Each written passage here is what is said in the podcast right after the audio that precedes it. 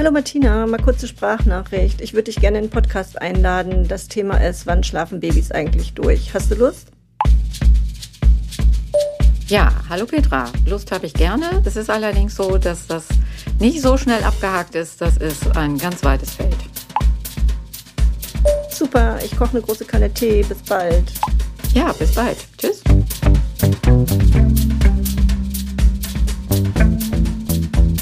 Apropos Familie. Ja, herzlich willkommen in unserem Podcast Apropos Familie.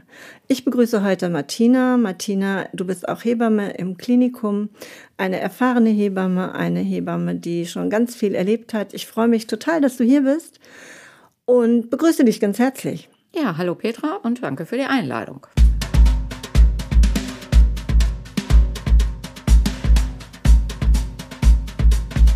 Ja, wir, ich habe schon übrigens den Tee gekocht. Ich habe es ja versprochen in der Sprachnachricht. Super. Eine große Kanne Tee. Und ähm, das Thema ist heute, wann schlafen Babys eigentlich durch? Also es ist ja immer so ein Thema bei Eltern, bei jungen Eltern, bei gerade gewordenen Eltern. Äh, die Nächte. Die Nächte sind unterbrochen. Am Anfang kann man das immer alles ganz gut aushalten. Aber je mehr Nächte unterbrochen sind, desto stressiger für die Eltern. Wann schläft eigentlich ein Baby durch? Weißt du das? Das kann man gar nicht gut beantworten. Das ist nämlich sehr, sehr unterschiedlich. Babys werden geboren und haben aus dem Bauch heraus noch einen Rhythmus von Schlaf und Wach von einer halben Stunde, dreiviertel Stunde, manchmal auch einer Stunde. Das sehen wir oft in den CTGs. Das Baby ist wach und eine halbe Stunde später bewegt es sich wieder mehr. Die Herztöne sehen dann auch etwas anders aus und das hängt auch damit zusammen, dass die Kinder eben im Bauch ja keine Struktur haben. Die können immer ein Schlückchen Fruchtwasser trinken, die Magenblase ist ganz klein. Und dann haben sie eben ja nie großen Hunger und machen das eben so, wie es ihnen gerade so in den Sinn kommt, glaube ich. Nach der Geburt erwarten wir dann, dass ein Kind einen Vier-Stunden-Rhythmus hat. Das funktioniert aber nicht von Anfang an, weil ein Kind natürlich erstmal auch lernen muss, ausdauernd an der Brust zu trinken. Die Magenblase muss ein bisschen größer werden, damit da auch genug Nahrung und Milch einfach reinpasst, um dann auch mal zwei oder drei Stunden tatsächlich schlafen zu können. Und ähm, das muss ich eben alles erstmal einspielen. Also am Anfang, in den ersten Lebenswochen, ist es völlig normal, dass ein Kind sich auch nach zwei und drei Stunden schon wieder meldet. Ja, ich glaube, das ist ja auch was, also das kenne ich auch, was eine hohe Akzeptanz so bei den Müttern und Vätern dann ja auch noch hat. So, da ist ja auch alles noch so aufgeregt und man guckt genau, dauernd, ob das ja. Baby schläft oder ob es wach ist. Und man freut sich ja auch, wenn es endlich wieder wach ist, dass man wieder was mit ihm machen kann. Ist denn der Tages- und der Nachtrhythmus dann wirklich gleich? Also äh, kann man sagen, die werden tagsüber alle zwei Stunden zum Beispiel ähm, zur Nahrungsaufnahme wach und genauso nachts oder gibt es da schon einen Unterschied? Anfänglich ist es tatsächlich so, dass die Kinder nicht zwischen Tag und Nacht unterscheiden. Die haben einfach immer wieder kurz Hunger, melden sich, haben natürlich auch noch nicht besonders lange aktive Phasen oder aufmerksame Phasen und da ist es also bei den allermeisten Kindern, ich würde sagen, in den ersten vier bis sechs Wochen macht es bei vielen kaum einen Unterschied, ob Tag oder Nacht ist. Insbesondere bei den Kindern, die gestillt werden. Danach strukturiert sich das so ein bisschen. Da haben die Eltern natürlich auch einen gewissen Einfluss drauf, indem sie vielleicht viele Sachen nachts etwas ruhiger machen, etwas zurückhaltender machen, nicht unbedingt den Strampelanzug wechseln, weil da ein kleiner Klecks drauf ist. Tagsüber kann man dann mit dem Kind mal spazieren gehen, kann das auch schon mal ein bisschen rumtragen, ihm Sachen zeigen, es einfach ein bisschen fordern und, und ja, auch schon langsam ein bisschen spielen mit den Kindern. Ich würde auch vorschlagen, dass man vielleicht nachts nicht unbedingt beim Stillen oder beim Füttern große Beleuchtung anmacht. Äh, ich würde mich nicht unbedingt vor den Fernseher setzen oder laut Musik hören. Also, dass man alles möglichst unterlässt, was das Kind anregen könnte.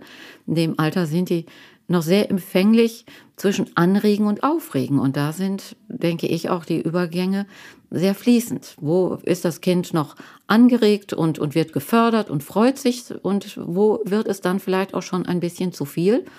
Ja, und dann kann ich vielleicht nach so einer ausgiebigen Schmuse- oder Spielaktion nachts um zwei auf dem Wickeltisch ein Kind nicht unbedingt überreden, dass es dann auch direkt wieder einschläft. Das ist ja echt spannend, was du sagst. Ich finde das gerade die Wortkombination ganz schön. Das ist ein Unterschied oder es, die sind sehr empfänglich, hast du gesagt, zwischen Anregen und Aufregen. Das heißt also, irgendwie nachts noch dieses Baby ansprechen und noch mit ihm äh, Kitzelspielchen machen und nochmal Streichelspielchen machen und nochmal von oben bis unten abküssen beim Windelwechsel. Also das ist eher das, was nicht so angesagt ist, sondern du plädierst ja dafür, dass es für Mutter und Kind dann eher eine sehr ruhige Atmosphäre ist, ähm, vielleicht eher in so einem Dämmerlicht, wo es leise ist und wo das Kind eben nicht angeregt wird, gerade in der Nacht eben nicht angeregt wird. Also es soll natürlich schon liebevoll sein und aufmerksam sein, aber ich würde tatsächlich nur die Sachen machen, die auch wirklich notwendig sind. Ne? Mhm. Man muss ein Kind in der Nacht nicht alle zwei Stunden wickeln.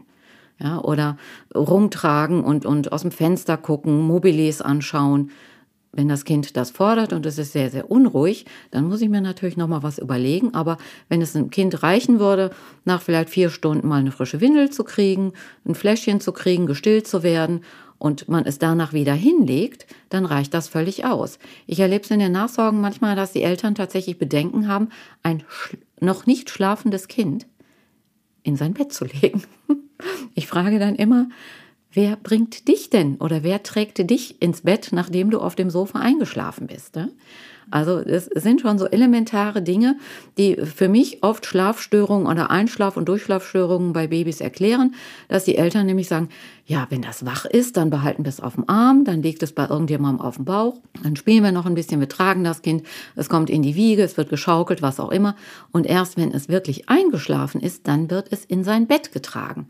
Also ich denke schon, dass man von Anfang an mit einem Neugeborenen auch trainieren sollte, dass es in seinem Bettchen schläft, ob das jetzt das eigene Bett ist, das Beistellbettchen, das bleibt ja jeder Familie selber überlassen. Aber ein Mensch kann auch durchaus mal wach ins Bett gelegt werden. Und wenn man dann eben in der Nacht schaut, dass man das Ganze in einer ruhigen Atmosphäre macht, nicht zu viel Aktivität, zu viel Licht, zu viel Musik, zu viel Lärm, dann glaube ich schon, ist das sehr, sehr hilfreich. Ja.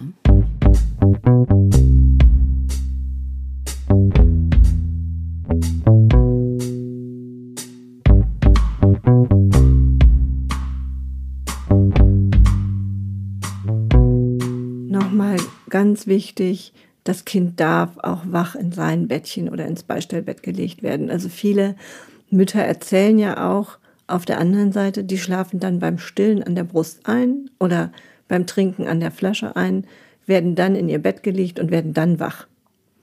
Ja. So, und dann haben wir das Geschrei, ist das Geschrei groß. Das ist eine ganz häufige Sache und das lässt sich tatsächlich auch nicht vermeiden, dass ein Kind mal an der Brust einschläft. Das tun die am Anfang relativ häufig. Ich hatte ja eingangs schon gesagt, dass viele Kinder in den ersten Lebenstagen oft Schlaf- und Wachphasen von ein, zwei Stunden haben. Erst wenn die Magenblase gewachsen ist, das Kind mehr Nahrung aufnehmen kann, satter ist, kann es länger schlafen. Und wenn das Kind dann an der Brust eingeschlafen ist, ich möchte vielleicht nochmal die zweite Seite stillen, dann trägt man es ja vielleicht auch erstmal noch mit sich rum oder versucht es einfach mal zu wickeln, damit es wieder ein bisschen wacher wird, um an die zweite Seite zu kommen. Es ist ja auch nicht immer gewünscht, dass die Kinder sofort wieder einschlafen. Ich möchte ja schon auch gewährleisten, dass durch das Anlegen, durch das Saugen die Milchproduktion der Mutter auch dann wirklich in die Höhe geht und dass das Kind auch irgendwann solche Nahrungsmengen aufnehmen kann, dass es dann auch mal zwei oder drei Stunden satt und zufrieden ist. Also anfänglich kann auch durchaus der Tipp von der Hebamme sein, mach es nochmal wieder wach, damit es auch an der zweiten Seite weiter trinken kann. Wenn es dann aber tatsächlich eingeschlafen ist, dann kann ich es auch ganz beruhigt in sein Bett mal legen. Und ähm, dann werden die Kinder wach. Man erklärt sich das teilweise so, dass die Kinder beunruhigt sind, weil sie in einer anderen Umgebung oder mit einem anderen Bild eingeschlafen sind, als sie dann auf einmal wieder wach werden. Ob das jetzt auf ganz kleine Babys zutrifft, weiß ich nicht. Auf ältere Kinder kann ich mir das sehr gut vorstellen. Ja, und wenn ich es aber einfach auch nicht gewohnt bin, mal wach in meinem Bett zu liegen, mir die Umgebung anzuschauen, dann einzuschlafen und wenn man dann nachts nochmal wach wird, aha, dann sehe ich wieder das Gleiche und habe eine gewohnte Umgebung und es fühlt sich gleich an, es riecht gleich, dann ist alles in Ordnung. Dann schlafen die Kinder vielleicht auch etwas schneller wieder ein. Wenn sie hingegen den Eindruck haben, wo bin ich hier denn jetzt? Das kenne ich gar nicht. Wo ist meine Mama? Es riecht anders. Das ist dann vielleicht schon wieder ein Grund für ein Kind beunruhigt zu sein und deshalb zu weinen, ja. Ich erkläre mir das auch immer so. Also ich erkläre das auch häufig Eltern so, dass es ja auch ein erschreckender Zustand ist, wenn plötzlich die Temperatur eine andere ist, zum Beispiel der Herzschlag der Mutter nicht mehr zu hören ist. Also wenn ich abgelegt werde und komme dann eben in eine Umgebung, die erstmal ein bisschen kühler ist, wo ich mich erstmal wieder aufwärmen muss, das stört natürlich Schlaf schon.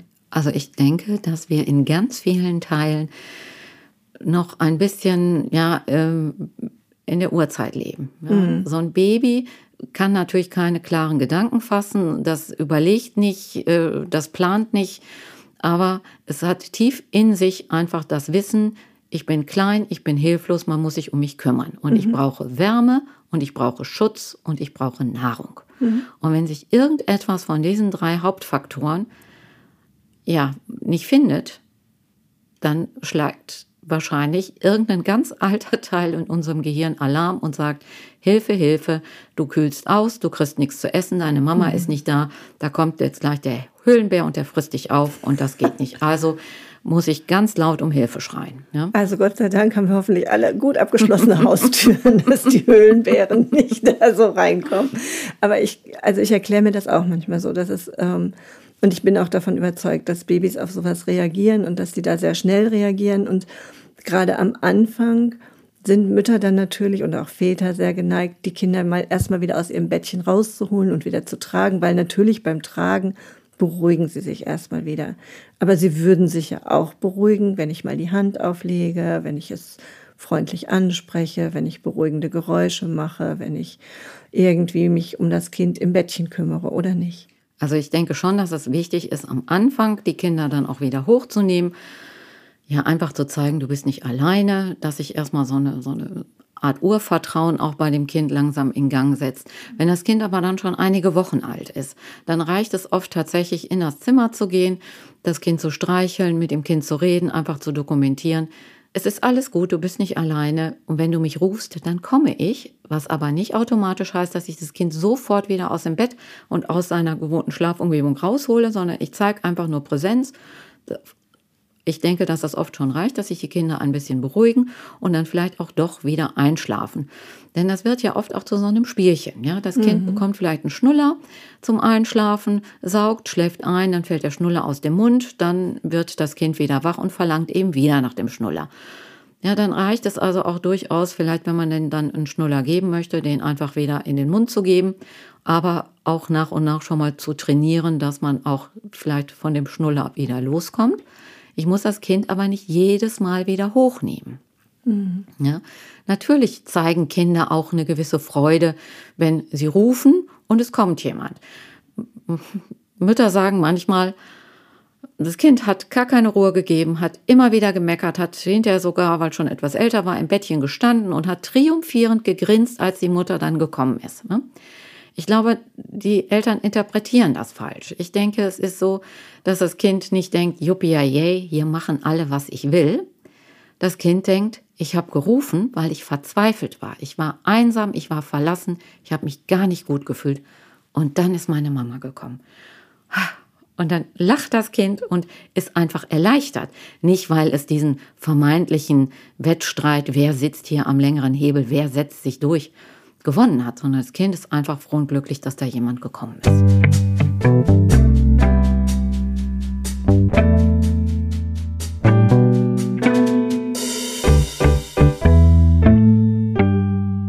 Ich habe mal so eine nette Geschichte gelesen, ähm, wo das genauer beschrieben war. Also das Baby liegt nachts im Bett und wird wach und denkt sich, hm, ist ja irgendwie auch langweilig hier, mal gucken, ob meine Mama irgendwo ist und fängt an zu rufen. Und dann hört es Schritte und das Licht geht an und die Tür geht auf und die Mama kommt und redet beruhigend mit mir und streichelt mich und küsst mich und legt mich wieder hin und deckt mich zu. Und dann schleicht sie sich aus dem Zimmer und die Tür geht zu und das Licht geht aus. Das kann ich doch nochmal probieren. Mal gucken, ob das nochmal klappt.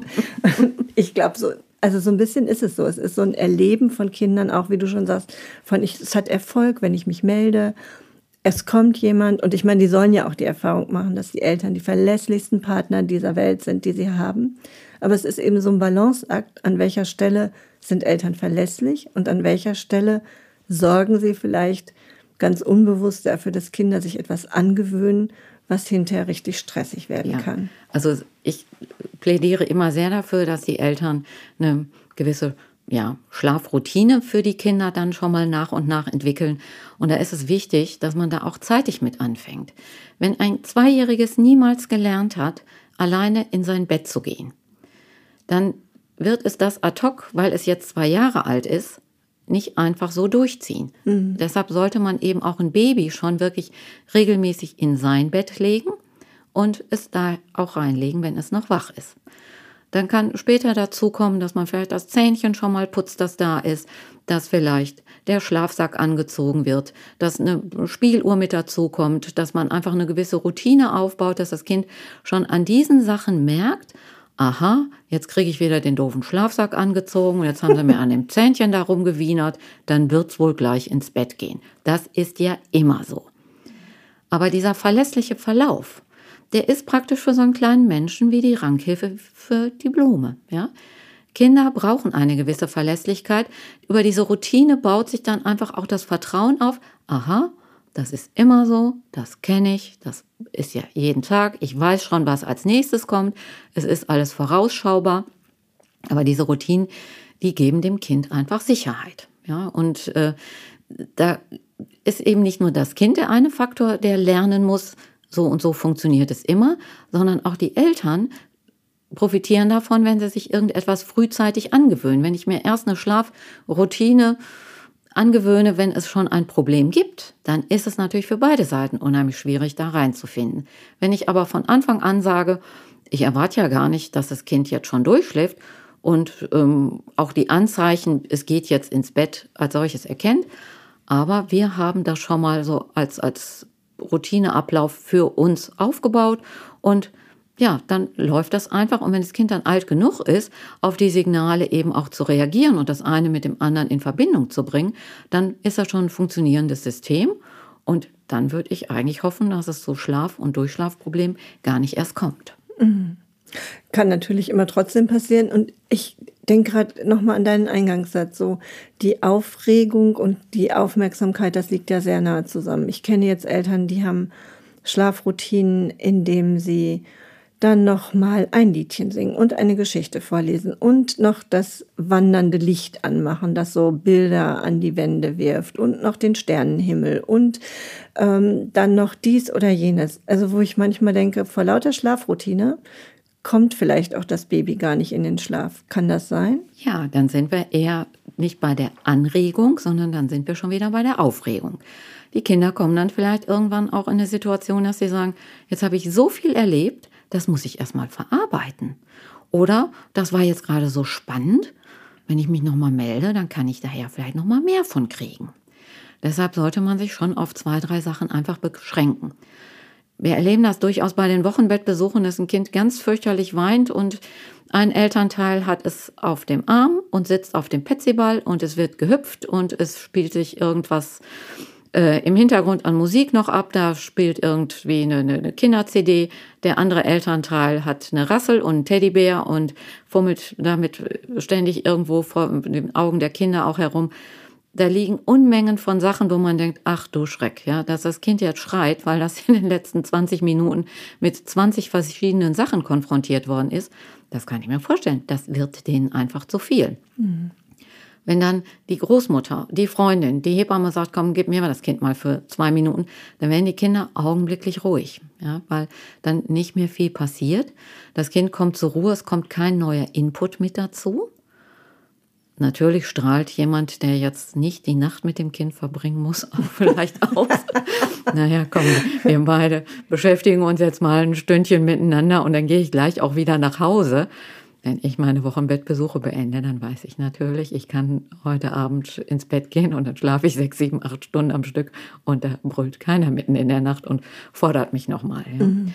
Das ist sicherlich auch was, was die Kinder merken. Ja. Ähm, das ist auch bei, bei jungen Eltern tatsächlich nicht zu erwarten, dass man da in den ersten zwei, drei, vier Nächten zu Hause schon ganz ruhig und entspannt ist, sondern das ist total aufregend, das ist was sensationell Neues, da muss man sich erstmal reinfinden. Aber ich würde tatsächlich nicht zu viel machen. Ja. Das muss erstmal auf das Kind wirken und alles, was das Kind neu an Erfahrung sammelt, muss ja auch erstmal im Gehirn verarbeitet werden. Das muss irgendwo seine Ablage finden. Und das Gehirn funktioniert eben auch noch nicht so schnell. Und wenn ich das Kind innerhalb von einer Stunde mit fünf, sechs, sieben Spielsachen, Musikinstrumenten, mit, mit Geräuschen, mit Lichteffekten oder sowas beschalle, dann ist denen das zu viel. Und dann weinen sie am Ende eher, weil sie gestresst sind und weil alles viel zu viel ist. Also wenig machen, erstmal auch ausprobieren, wie funktioniert das. Bei manchen Kindern hilft tatsächlich auch dann eher eine absolute Reizabschirmung, weil denen alles, was sie den Tag über erlebt haben, vielleicht in der Nacht dann wieder hochkommt, weil das schon auch zu viel war. Ich glaube, darüber sind wir uns einig, dass gerade junge Eltern ähm, zum einen eine Routine erstmal finden müssen. Ich glaube, das kann man sich auch manchmal nicht vorher schon theoretisch überlegen. Solange das Baby noch im Bauch ist, dass man jetzt so einen Plan macht und sagt, so, wenn es dann da ist, machen wir es so, weil es kommt ja dann doch anders. Und wenn ich mich an meine Zeit zurück erinnere, ist es ja nicht nur, dass es aufregend ist, sondern man macht sich ja auch immer gleich so viele Sorgen, ob man das richtig macht, ob das jetzt auch für das, dass das Baby nicht leiden muss, dass es ähm, es ist also ich kann mich erinnern, dass ich auch total verzweifelt war, wenn ich mein Kind nicht beruhigen konnte. Also es gibt ja dann irgendwann mal so Zeiten, da weiß man gar nicht, warum schreien die jetzt. Die Windel ist trocken, satt dürften sie auch sein. Irgendwie ist alles das, was nach menschlichem Ermessen der Eltern ähm, möglich ist, getan und dieses Baby weint einfach trotzdem. Und es bringt uns schier zur Verzweiflung, dass wir keinen Knopf zum Abstellen finden. Ja, und den gibt es auch tatsächlich nicht. Ja. Also ich kann auch nicht immer sagen, Mensch, jetzt macht ihr das und das und dann wird das Kind auf jeden Fall ruhig sein. Sondern man muss einfach gucken, woran hat es denn gelegen. Man muss natürlich auch wissen, dass das Schreien, Weinen die Kommunikation des Kindes ist. Ja, irgendwie muss es sich verständlich machen und ähm, ja, es kann eben noch nicht reden. Wir können mit unserem Kind kommunizieren. Wir können sehen, wie ist die Körperhaltung. Wir können im Gesicht an der Mimik ganz viel erkennen. Ist das Kind entspannt? Ist es aufmerksam? Stellen sich so langsam kleine Stirnfalten ein wendet es den Blick ab. Ja, dann sind da schon immer so Indizien dafür, dass das Kind vielleicht jetzt so langsam müde wird, dass es vielleicht nicht mehr ganz so interessiert ist. Ja, ich kann sehen, liegt es mit ähm, geöffneten Handflächen oder hat es die Händchen zu einer Faust gemacht und solche Sachen. Das lernt man aber auch erst nach und nach. Ja, das wissen Eltern nicht nach der ersten Woche, sondern es kommen alle paar Tage kommt vielleicht ein neues Bild mit dazu, was man dann einsortieren kann. Wenn die Kinder schon mal so drei, vier, fünf Wochen alt sind, dann sagen Eltern oft, wir erkennen schon am Schreien, am Tonfall, ist das Hunger, ist das Langeweile oder ist es irgendwas Akutes. Das ist ja ein Prozess, der ja ständig in Gang bleibt und der sich auch zum Teil wirklich täglich verändert da muss man sich einfach auch die Zeit nehmen, dass man sagt, ich muss mein Kind erstmal kennenlernen. Ja, und ähm, man darf sicherlich auch für sich nicht den Anspruch haben, mit der Geburt des Kindes sind wir die perfekten Eltern. Solange wir Eltern sind, lernen wir dazu. Ja, ganz viel natürlich, besonders in der ersten Phase mit den Babys, aber auch wer erwachsene Kinder hat, wer pubertierende Kinder hat, der wird nie in seiner Entwicklung stagnieren, sondern es geht einfach immer weiter. Genau, man rettet sich so von Phase zu Phase, ne? Und die Phasen hören eigentlich überhaupt nie auf. Ja, und die Phasen bereiten uns ja auch immer dann auf die nächste schon wieder vor. Genau. Und wenn man das Gefühl hat, mein Kind schreit übermäßig, es kommt gar nicht zur Ruhe, dann muss man sich Hilfe suchen. Und dass man eben zum Teil oder zum einen mal, mal aufschreibt, wie ist so der Tagesablauf des Kindes, was passiert, was macht es, kann man vielleicht was Wiederkehrendes finden, was die Unruhe auslöst. Man kann mit der Hebamme sprechen, was sie vielleicht meint. Man kann sich aber auch zum Beispiel hier in der Elternschule Rat suchen. Man kann sich Personen aus der Familie suchen, die vielleicht sagen, komm, ich nehme dir das Kind am Tag vielleicht mal eine Stunde ab, da können wir zusammen spazieren gehen, dann kannst du dich ein bisschen ausruhen. Aber das braucht natürlich alles Zeit. Kinder haben keinen Knopf zum Ausschalten. Ne? Man muss einfach kennenlernen, verstehen lernen, wie sie ticken. Und jeder kleine Mensch ist individuell unterschiedlich. Auch ein Kind, das vier Wochen alt ist, hat schon eine eigene kleine Persönlichkeit. Mhm. Ja, ich glaube, das kriegen junge Eltern wirklich durch Erfahrung mit. Und das, was du sagst, ist ja geduldig mit dem Kind und geduldig mit sich selbst. Ja. Aber ich würde gerne nochmal, bevor wir jetzt gleich zum Schluss kommen, äh, nochmal so zwei Sachen ansprechen. Äh, wenn die Kinder so ein bisschen weiter sind und ähm, gerade bei diesen Stillmahlzeiten empfehle ich manchmal auch den Müttern, dann holt sie euch halt ins Bett. Besser ist, alle schlafen schnell wieder ein, als dass jetzt einer immer die Nacht durchwacht und die Laune immer schlechter wird.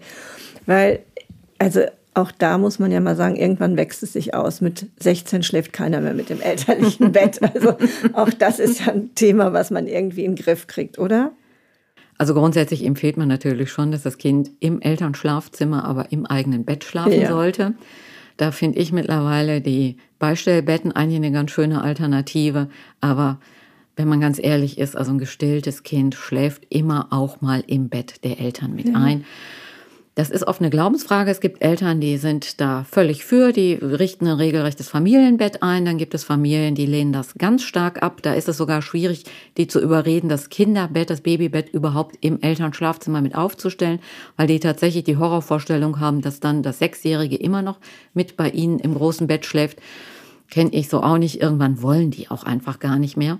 Es ist natürlich dann auch mal die Frage, wer setzt sich da am Ende durch? Ja, und wenn ein Kind wirklich gerne bei der Mutter liegt, gerne auch viele kleine Stillmahlzeiten in der Nacht vielleicht hat, versus, dass die Mutter auch mal ein bisschen Schlaf braucht, ein bisschen Ruhe haben will, dann reißt das oft ein, dass man sagt, na gut, ne, wir haben jetzt die zweite Seite gestillt, Mutter schläft ein, Kind schläft ein, dass man dann einfach dafür sorgt, dass das Kind aber eben nicht aus dem Bett purzeln kann und dass es eben trotzdem sicher liegt. Ich glaube, ganz vermeiden lässt sich dieses Co-Sleeping tatsächlich nicht. Das glaube ich auch. Und letztendlich müssen wir auch immer berücksichtigen, dass körperliche Nähe auch ein Grundbedürfnis von Babys ist, das auch befriedet werden will. Ja. Also nicht unbedingt immer im Bett und über Nacht, aber durchaus auch ein Bedürfnis ist, ähm, das nicht unangemessen ist, sondern das zur Entwicklung dazugehört, dass es das in Erfahrung bringen kann und dass es viel Hautkontakt einfach auch hat. Ja, da sind wir wieder bei unseren Urinstinkten, die einfach dafür sorgen, dass wir Schutz, Wärme und was zu essen brauchen. Ja, ja genau. Das ist immer da zu finden, wo auch die Mama ist. Ja, absolut. Also von Seiten des Babys ist es ein absolut legitimes Interesse, dafür zu sorgen, dass man immer viel bei seiner Mama ist und dass man vielleicht auch nachts bei der Mama mit im Bett liegt es gibt eben verschiedene Aspekte, warum man es nicht vollumfänglich oder uneingeschränkt empfiehlt. Mhm. Ja, also wenn man noch wach ist und, und es geht allen gut und man ist noch, noch halbwegs fit, dann sollte man vielleicht die halbe Minute noch eben mit dazu rechnen, das Kind wieder in sein eigenes Bett zu legen. Aber wenn es mal mit im Bett einschläft, glaube ich tatsächlich, lässt es sich nicht vermeiden. Ja, und ich finde das, was du eben gesagt hast, auch nochmal wichtig, wenn es allen gut geht. Das heißt, dem Baby muss es gut gehen, aber den Eltern auch. Und ja. wenn irgendeiner daran merkt, nee, das tut mir nicht gut mit allen im Bett oder das eine, die eine oder andere Lösung, dann muss man halt nochmal nach einer neuen gucken und was Neues ausprobieren. Aber wichtig ist dieses Kriterium, es muss uns allen gut gehen. Und auch einer Mama, die dann schlafen will oder ein Papa, der schlafen will, ähm, alle müssen zu ihrem Recht kommen. Ja, aber es ist eben einfach so, Familie, junge Familie ist ja kein statisches, rigides genau. System, mhm. sondern es verändert sich nahezu täglich und die Bedürfnisse, die Anfordernisse werden jeden Tag anders und wir entwickeln uns weiter und äh, ja, passen uns einfach den Anforderungen und den Erfordernissen an. Und da muss jeder natürlich für sich gucken, dass es ihm gut damit geht.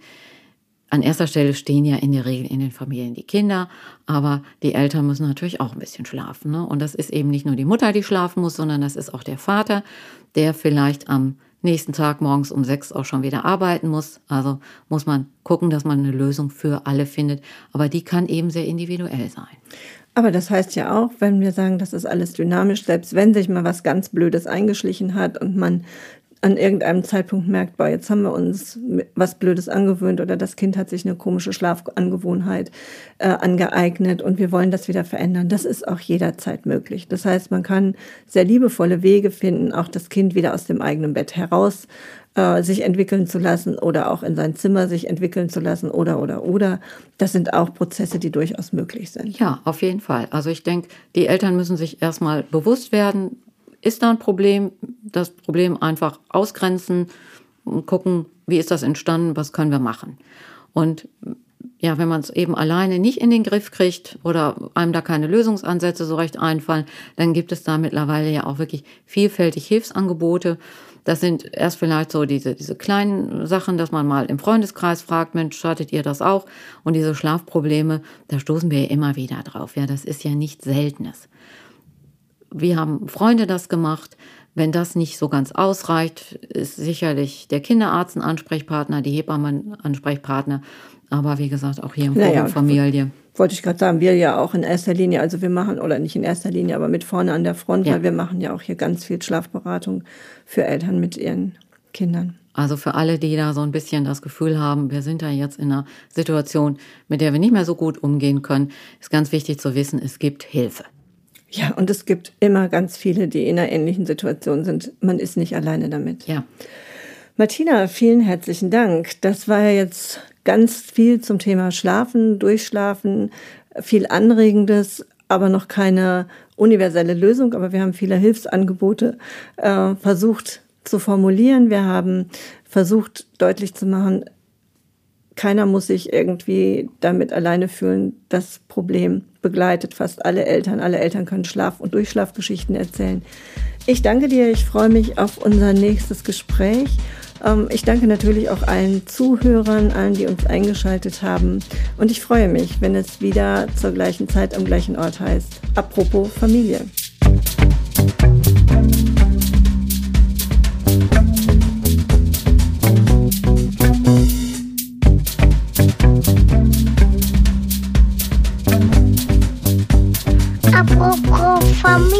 ゃー。